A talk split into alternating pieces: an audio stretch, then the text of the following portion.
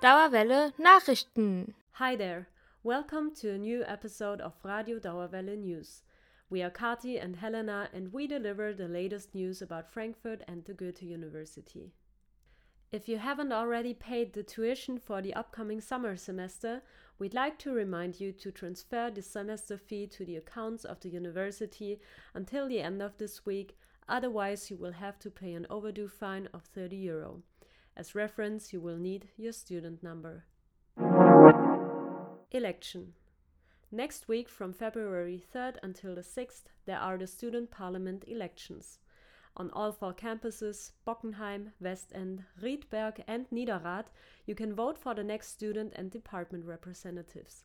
If you haven't already voted via postal vote, we would like to encourage you all to go voting next week. The results of this election might have a major impact on your life as a student. You can find further information about participating parties and candidates on the website of Radio Dauerwelle. The website of the Philprom extended its contact form.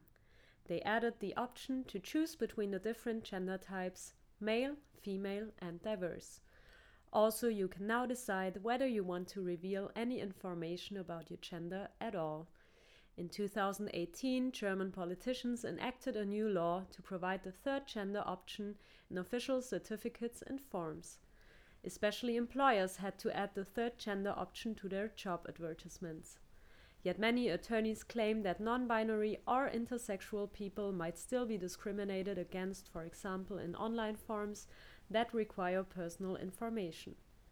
This little change of the Philprom website is a big step to overcome biases against non binary or intersexual students and to fight against discrimination at our university.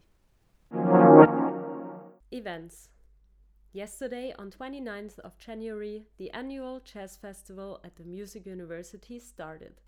Until Saturday, you can visit various concerts performed by students and professors about this year's motto Song, Sound, Experiment.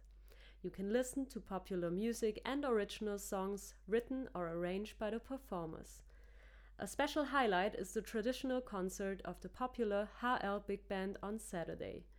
Further information about the artists and tickets are available on the website of the Music University HFMDK Frankfurt. On Friday, January 31st, you can also visit the event Lange Nacht der kleinen Fächer on Westend Campus. Little known departments present their programs and provide insight into their study content. You can visit language crash courses, concerts, dance lessons, and try out exotic snacks and drinks. Whether you listen to this podcast in the morning, the afternoon, or at night, we wish you all a great weekend. Have fun and take care.